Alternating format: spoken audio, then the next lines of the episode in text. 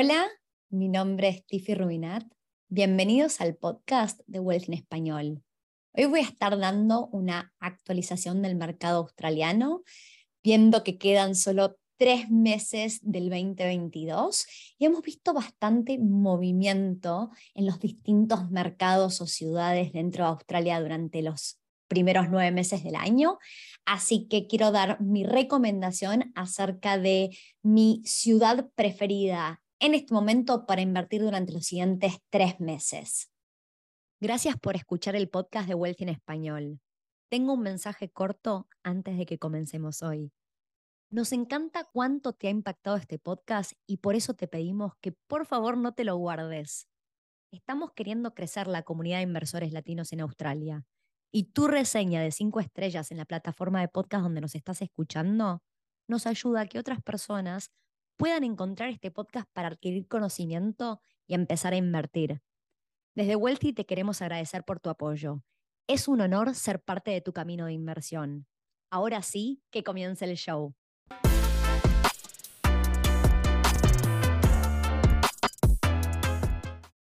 Hoy vamos a empezar con un poco de contexto de dónde está parada Australia en este momento eh, ahora que podemos decir post pandemia, o yo sigo hablando de la post pandemia porque para mí ya terminó, pero vemos que hay muchas estadísticas y factores que ya se han revertido a lo que era pre-pandemia. Entonces, eh, está bueno entender qué pasó en los últimos tres años, dónde estamos parados ahora, y uno de los factores que estamos viendo, que a mí me parece bastante sorprendente, es que estoy viendo un mercado que se está moviendo un poco más dinámicamente. ¿Qué significa esto? Que yo estoy dando hoy, parada a principios de octubre, una recomendación y puede que esta recomendación a mediados de noviembre ya haya cambiado. ¿Por qué? Porque cuando empezamos a ver buenas oportunidades en un mercado, si muchas personas van a ese mercado y los precios empiezan a subir, entonces por ahí ya no representa tan buena oportunidad. Em, especialmente yo vengo hablando de que recientemente completé una transacción y compré eh, dos propiedades en Perth y Perth a mí como mercado me gusta muchísimo, pero ¿qué está pasando? Cada vez nos es más y más difícil conseguir buenas oportunidades en Perth. Entonces lo que está empezando a pasar es que nos estamos moviendo de mercado. Siguen habiendo buenas oportunidades en Perth, sí las siguen habiendo. Lo mismo hemos vendido bastante durante el 2022 en Canberra y siguen habiendo buenas oportunidades en Canberra, pero sentimos que estamos llegando al final de ciertos ciclos y ya nos es más y más difícil conseguir buenas oportunidades en Canberra. De vuelta, porque los precios subieron significativamente eh, y cuando hay buenas oportunidades, muchos inversores deciden aprovecharlas y entonces ahí es cuando empezamos a ver qué otros mercados representan esta buena oportunidad. Así que antes de entrar de lleno, no me quiero olvidar cosas a tener en cuenta para el podcast de hoy. Primero y principal, voy a estar mostrando mi pantalla para aquellas personas que les gusten seguir eh, gráficos o artículos o noticias o lo que fuera. Em, recomiendo YouTube para seguir este episodio de hoy porque van a poder ver todo lo que yo estoy contando en mi pantalla. Sin embargo, si están escuchando el podcast por Spotify, Apple Podcast, Google Podcast o cualquier otra plataforma, eh, van a poder seguir todo lo que estoy diciendo, no es que necesitan estar mirando una pantalla. Eh, la segunda información que no me quiero olvidar antes de arrancar de lleno es que ya se viene el segundo evento de Wealthy en Sydney entonces, para aquellas personas que estén escuchando este podcast, estén en Sydney y quieran sumarse al evento de inversores, les vamos a dejar el link en la descripción para que puedan anotarse. Obviamente hay cupos limitados, ya estamos súper cerca del 12 de octubre, esa es la fecha de nuestro evento, 12 de octubre a las 6 pm, con lo cual eh, son los últimos días para anotarse antes del evento. Em, Ahora sí, sin más, voy a empezar a mostrar mi pantalla y hablar un poco acerca de qué está sucediendo. Bueno, voy a empezar con lo positivo. Lo positivo es que eh, el tema fronteras y volar y viajar ya no es el problema más grande que tenemos en este momento. ¿No? Durante la pandemia Australia tuvo las fronteras cerradas, migración negativa, y ahora ya empezamos a ver que volvemos a ese prepandemia. Incluso tengo varios de mis amigos, eh, no sé si esto lo, lo, puedo generalizar para todo el mundo, pero varios de mis amigos acá en Australia em, durante el último año, ya sea que renunciaron y se fueron a viajar o están viajando mientras que trabajan remoto. La verdad es que si la pandemia nos, nos trajo algo positivo es la posibilidad de hacer en muchas circunstancias trabajos remoto. Así que cuando miro del Fax Institute em, los distintos países alrededor del mundo y cómo están rankeados según la migración. En celeste podemos ver que Australia recibe muchísima migración. Obviamente hay países que tienen burbujas un poquito más grandes, como por ejemplo Estados Unidos, ¿no? Pero Australia eh, juega un rol bastante relevante a nivel global en cuanto a lo que es migración, ¿ok? Y cuando miramos el top 10, no está en el top 10, creo que justo es el número 11, así que no, no está en el top 10, el número 1 sería Estados Unidos, 2 Alemania y 3 Rusia.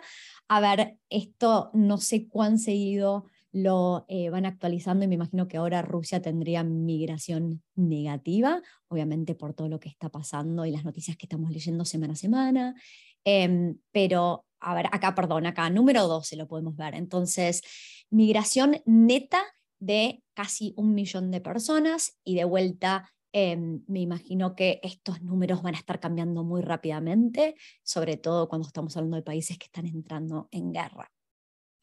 Así que en el contexto global, Australia es un país que recibe muchísima migración y cuando vamos a mirar el presupuesto del año 2022-2023, este es el, presupuesto que lanzó el gobierno federal de Australia, em, donde está queriendo predecir un poco qué es lo que va a pasar.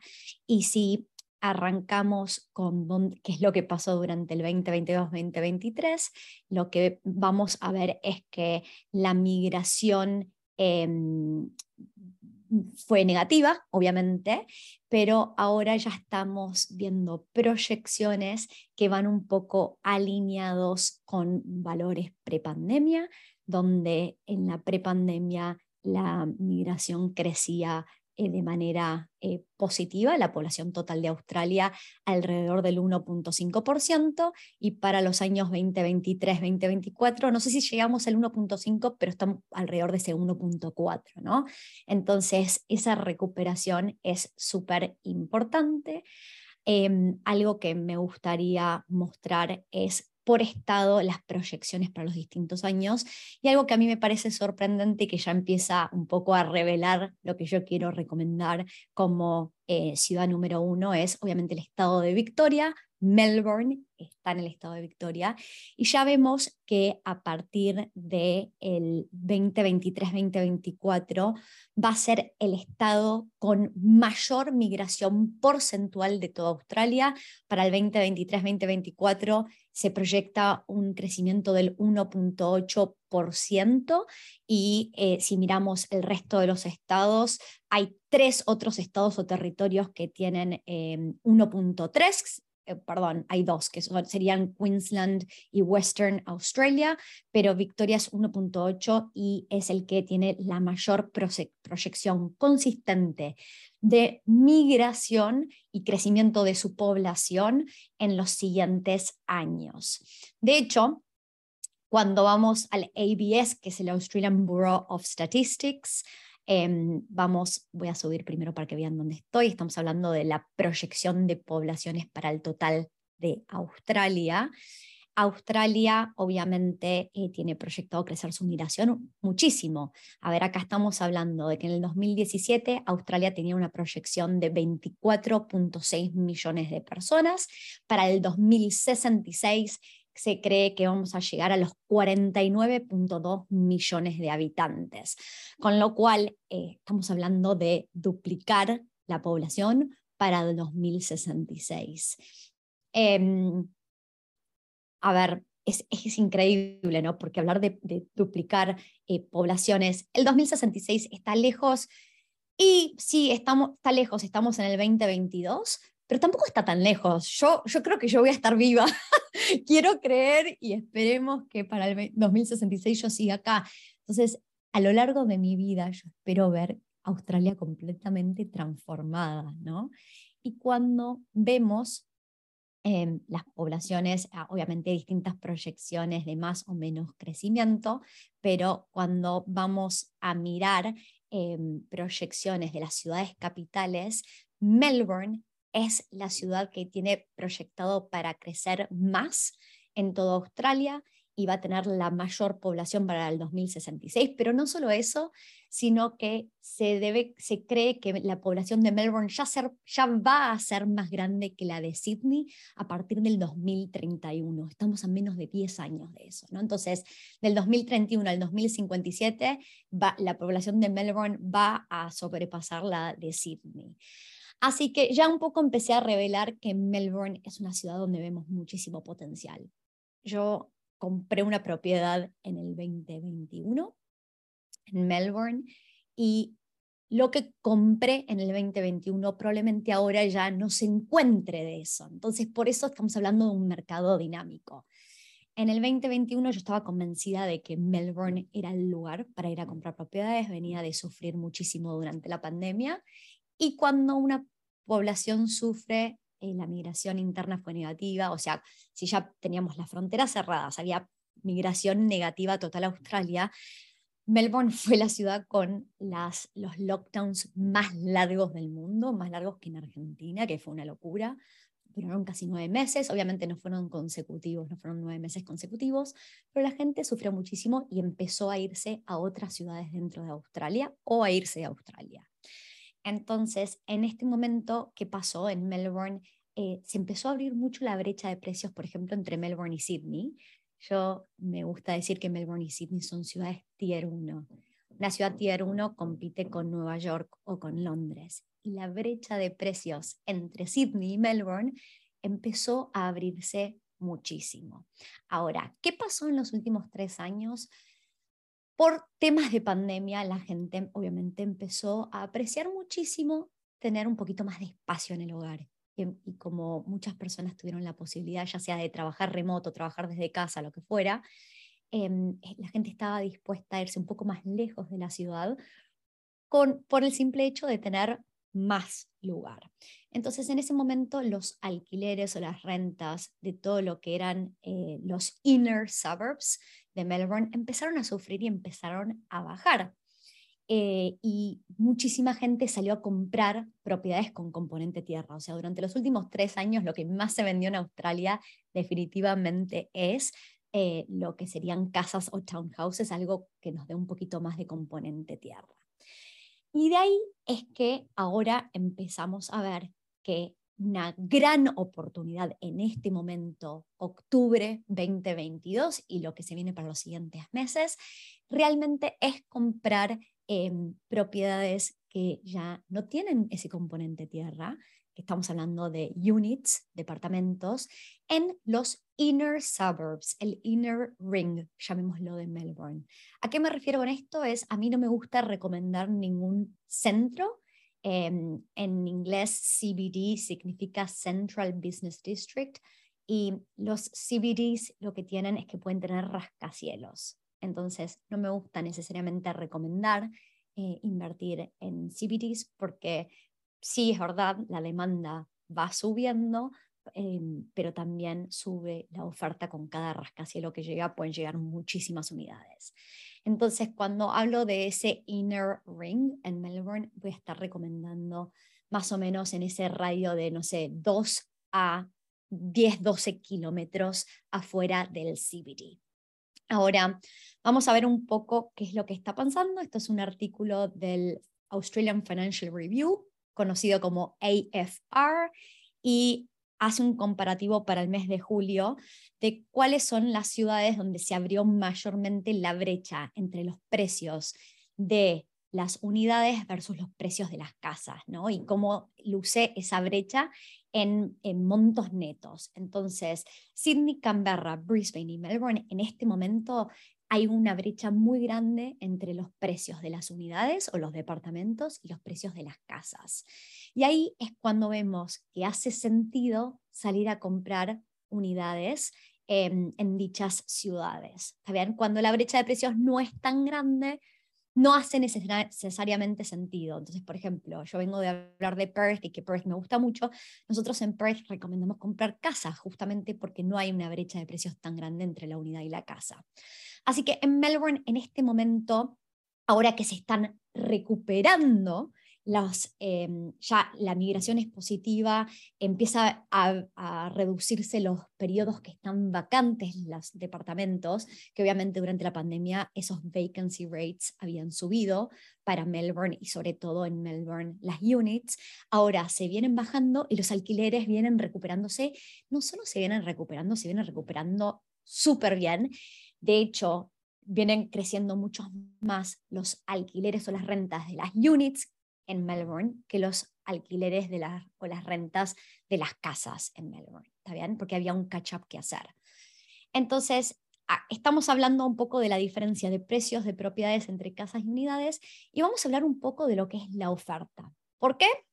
Porque cuando hablamos de que el precio, ya sea de la propiedad en sí o de los alquileres, sube, se da cuando hay más demanda que oferta. Entonces, siempre que miramos la demanda, nos gusta mirar tres drivers importantes. Uno es cómo crece la población, otro es cómo crece la inversión en infraestructura del gobierno, el tercer driver es cómo crece el empleo. Cuando miramos la oferta, obviamente tenemos que mirar la cantidad, la calidad, la proximidad a los centros urbanos donde está em, lo que llamamos el empleo, pero también la educación y la salud. Y lo que estamos viendo acá es que se viene eh, una oferta súper limitada de departamentos en Melbourne, Sydney y Brisbane. Entonces, venimos de una combinación donde se abrió mucho la brecha de precios entre em, las casas y las units en estas tres ciudades, Melbourne, Sydney y Brisbane, y en particular se viene cada vez menor cantidad de oferta. Entonces, este es el momento correcto para estar comprando units en Melbourne. A ver, voy a, cuando muestro mi pantalla, para aquellos que no la están pudiendo ver, Melbourne geográficamente luce distinto a Sydney por la, la, forma que tiene. Melbourne tiene una forma de media luna.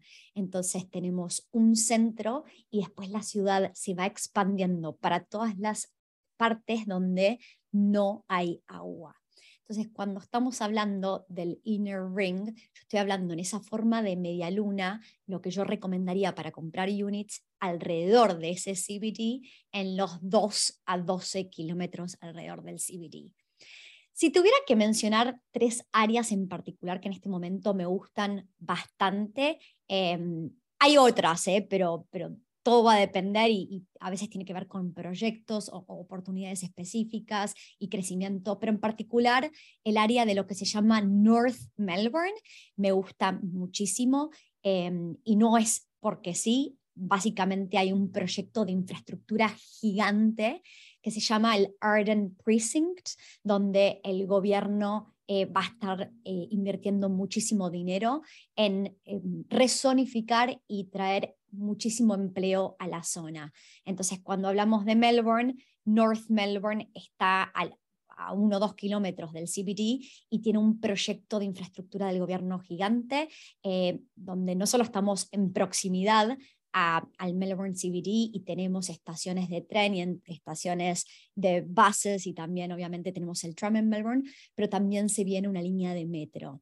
Así que cuando viene esa infraestructura a nosotros nos gusta muchísimo. Otro lugar que me gusta bastante es Coburg.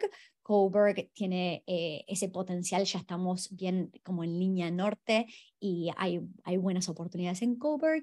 Y el tercer lugar que podría mencionar que me gusta muchísimo se llama Maribyrnong. ¿Está bien? Entonces, estamos en, en esa como proximidad, son áreas o suburbs que em, son em, muy appealing, perdón por usar la palabra en inglés, pero son atractivos para personas que ganan buenos ingresos, tienen trabajos calificados en el CBT, puede que puedan trabajar desde casa algunos días, pero también de vez en cuando tienen que ir al CBT y, y les gusta estar cerca de sus amigos, cerca de su empleo y cerca de donde está el movimiento, ¿no? todo lo que está sucediendo en Melbourne. puedo de experiencia personal contar que estuve de vacaciones en Melbourne a principios de septiembre y había viajado seis, siete veces por trabajo a Melbourne. Había pasado un poquito de tiempo intentando de recorrer Melbourne, pero nunca había hecho vacaciones, así que súper contenta de haber tenido esta oportunidad. Y algo que yo sabía que era así, pero que no lo había vivido por ahí de primera mano, es la cantidad de vida nocturna que tiene Melbourne versus Sydney. Yo quedé impresionada, salí sábado a la noche con unos amigos y con Maxi, mi pareja, salimos a comer, a tomar algo y no podía creer, o sea, primero que la pandemia era algo del pasado seguro, no podía creer la cantidad de vida, que eso es algo que por ahí Sydney no tiene. Entonces yo siempre digo que a mí Melbourne es un lugar que me parece que tiene un potencial gigante, entiendo por qué va a crecer tanto la migración. Ahora se abrió la brecha en el costo de vida entre Sydney y Melbourne. Es muchísimo más barato vivir en Melbourne que en Sydney. Y entonces eso también explica por qué es tan atractivo para alguien que está migrando a Australia decidir elegir por ir a vivir a Melbourne versus Sydney.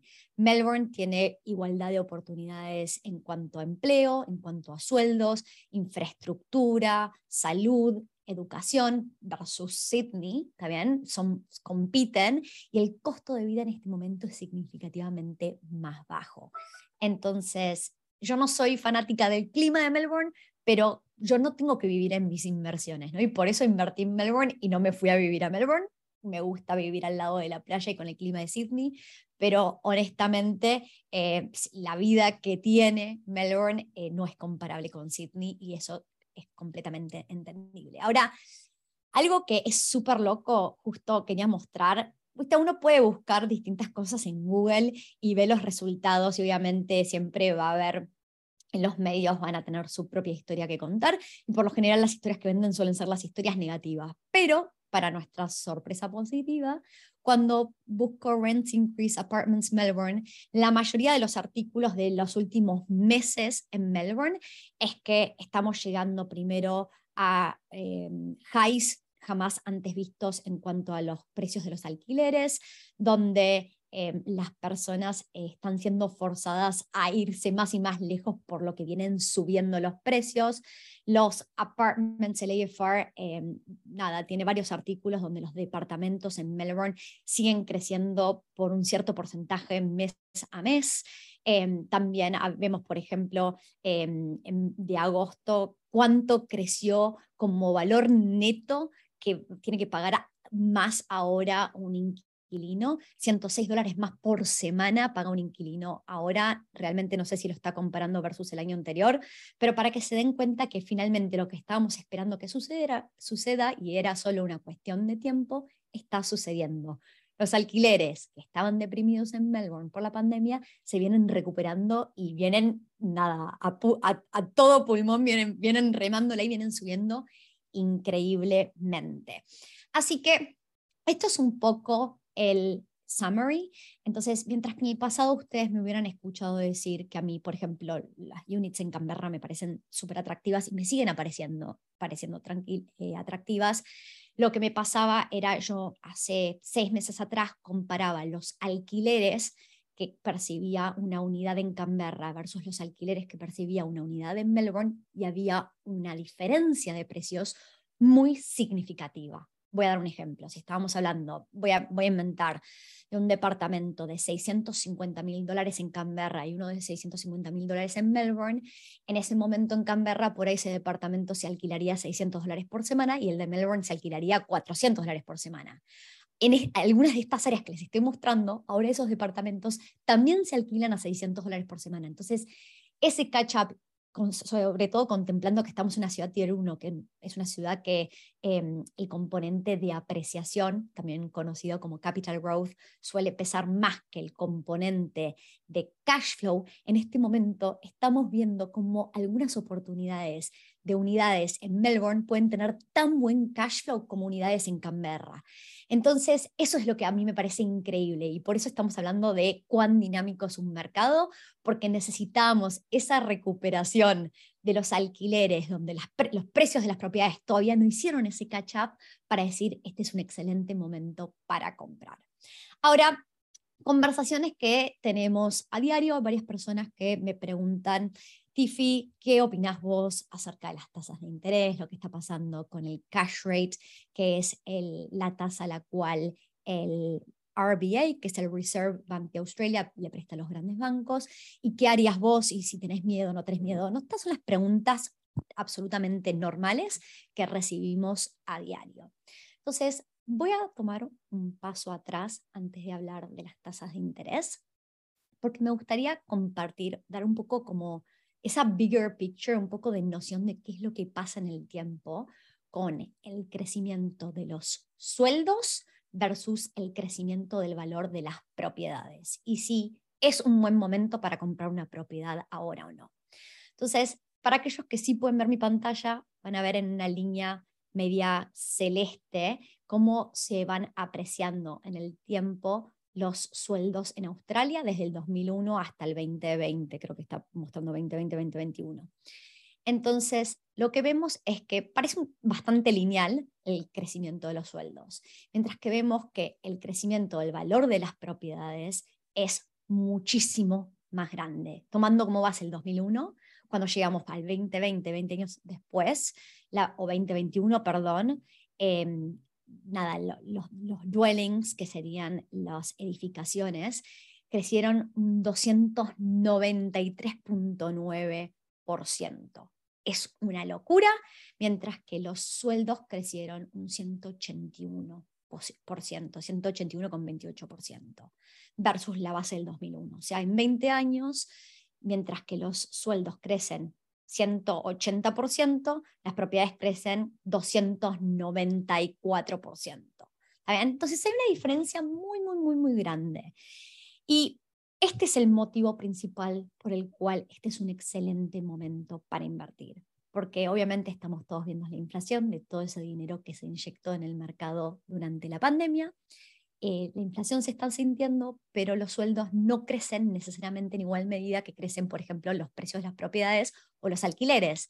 Y entonces, con el tiempo, nuestro salario cada vez nos permite adquirir menor capacidad de cosas. Nuestro eh, purchasing power, se llama en inglés, cada vez se, va, se ve más y más reducido. Entonces, es verdad, las tasas de interés vienen subiendo, es, es probable que sigan subiendo. Ya estamos viendo una luz al final del túnel y de, eso quiero hablar ahora, pero el motivo por el cual es importante seguir comprando propiedades y seguir invirtiendo es porque justamente nos vemos beneficiados con la inflación y si las tasas de interés están subiendo, están subiendo para controlar la inflación. ¿Está bien? Ahora voy a mostrar en mi pantalla em, solo dos diapositivas eh, de, de CoreLogic de septiembre de este año. La primera es lo que veníamos charlando recién, es cómo vienen creciendo los alquileres o las rentas en Australia y vienen creciendo un 10% en el último año, em, donde en realidad cada, obviamente, cada ciudad o capital va a ir viendo montos distintos y yo espero que, por ejemplo, Melbourne, que aparece acá abajo en la pantalla, con este 8.5% de crecimiento, yo lo, lo, puedo proyectar como acelerándose en crecimiento y también creo que va a crecer más las, las alquileres de las unidades que de las casas. Este es un promedio de todas las propiedades en Melbourne. ¿Está bien? Pero a la diapositiva que quería ir, en realidad, es a la diapositiva que habla del cash rate y cómo el Reserve Bank de Australia, obviamente, em, llegó a mm, un 2.35% de tasa de interés en septiembre, eh, donde para que se entienda, el promedio de los últimos 10 años del cash rate es 2.56, con lo cual el cash rate viene creciendo, pero seguimos por debajo del promedio de los últimos 10 años de cash rate. ¿Está bien? Y, a ver, es, es lindo poder ver en la pantalla em, cómo hay una tendencia en el tiempo a que el cash rate vaya bajando. Si arrancamos, por ejemplo, nos muestran desde el septiembre del 87 y estábamos alrededor de ese 15 a 16% de cash rate, que es una locura. Obviamente el cash rate fue eh, bajando y hubo periodos de tiempo donde em, bajó y después subió un poquito, pero la tendencia desde el 2002 en adelante eh, se nota que es una tendencia donde va bajando y em, es importante ver una situación, no voy a decir igual, pero similar en el tiempo. Cuando vino la, el GFC, que fue el Global Financial Crisis en el 2007-2008, ahí obviamente hubo una recesión que estaba directamente vinculada con las propiedades, sobre todo en, en Estados Unidos. Y en ese momento el gobierno para que la economía no se frenara, probablemente tomó una decisión similar a la que tomó durante la pandemia de reducir el cash rate significativamente. Para que se den una idea, em, en, pre-GFC el cash rate estaba eh, arriba del 7% y lo llevaron a casi un 3%, ¿está bien?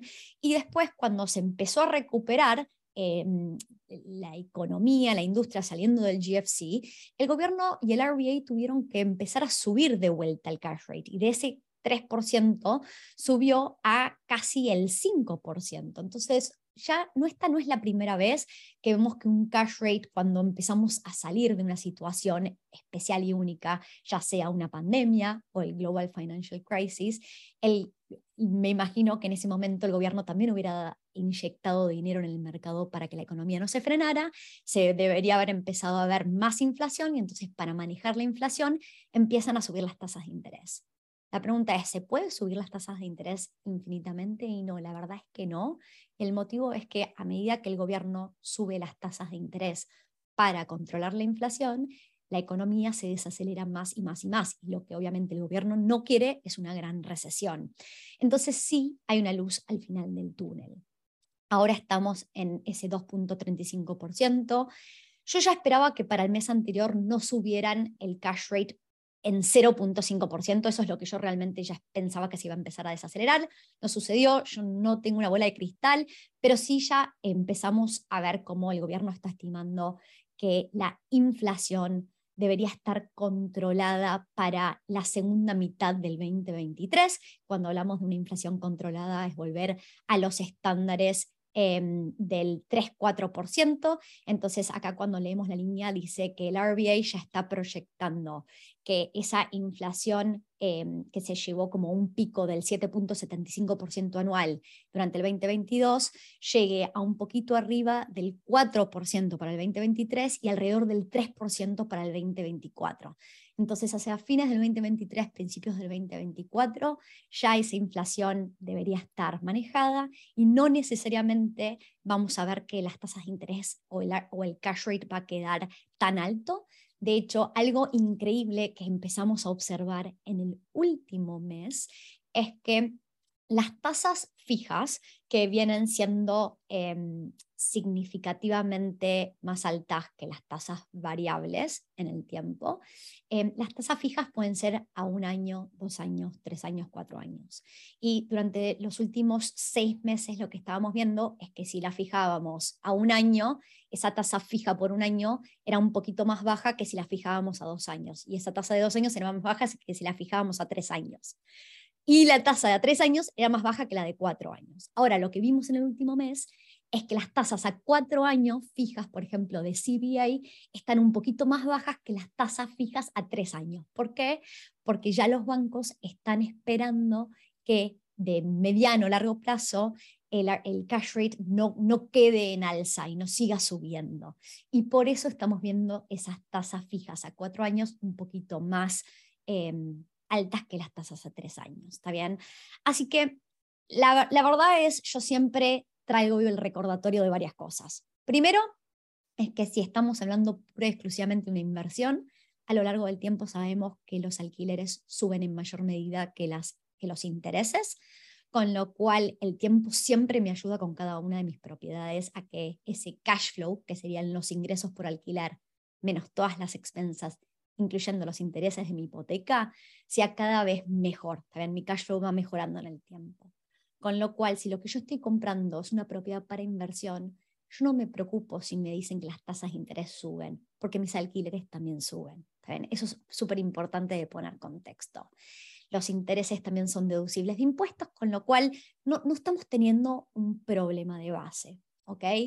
Es obviamente distinta la situación si durante los siguientes meses las tasas de interés siguen subiendo y yo compré mi propio hogar a un precio del 2020-2021 con una tasa de interés que estaba al 2, 2.5% o, o 3% y ahora mi tasa de interés llega al 4.55%. Obviamente eso en lo que es mi propio hogar, si mi salario no, no subió en igual medida, tiene un impacto en mi bolsillo. De vuelta, eso es cuando aplica para hogares, no para inversiones. Así que esto es lo que estamos viendo en el mercado. Cierro la historia porque a veces cuento historias de amigos personales y hay personas en la audiencia que van siguiendo las historias de esos amigos. Em, he mencionado en otros episodios a Darren, un amigo australiano. Em, Darren compró en el 2020 una unit en Canberra y para cuando hizo el settlement hace ya dos meses atrás, em, la unit se había apreciado muchísimo en valor, más o menos un rango un poco más de 100 mil dólares, más tirando hacia 150 mil dólares por arriba de lo que había pagado por, por la propiedad. Y eh, la noticia de esta semana es que vino, me dijo Tiffy, bueno, después de hacer el settlement se tomó un mes de vacaciones, estuvo eh, visitando Europa y disfrutando la vida. Me dijo, cuando vuelvo de vacaciones ya pensamos en la siguiente propiedad porque eh, me empujé tanto a ahorrar bien durante estos últimos dos años para completar esta transacción que en realidad ya tengo ahorrado el depósito para mi siguiente propiedad. Y efectivamente, Em, nos juntamos a cenar tomando un Baileys, eh, los dos charlando, y em, yo vio mi emoción por eh, ciertos em, proyectos de units en Melbourne y me dijo, Tiffy, vamos adelante, esto para mí hace muchísimo sentido y el cash flow me deja tranquilo. Melbourne no es un mercado tan cash flowing como otros mercados por ser ciudad tier 1, pero para este proyecto la verdad es que hay un cash flow muy interesante.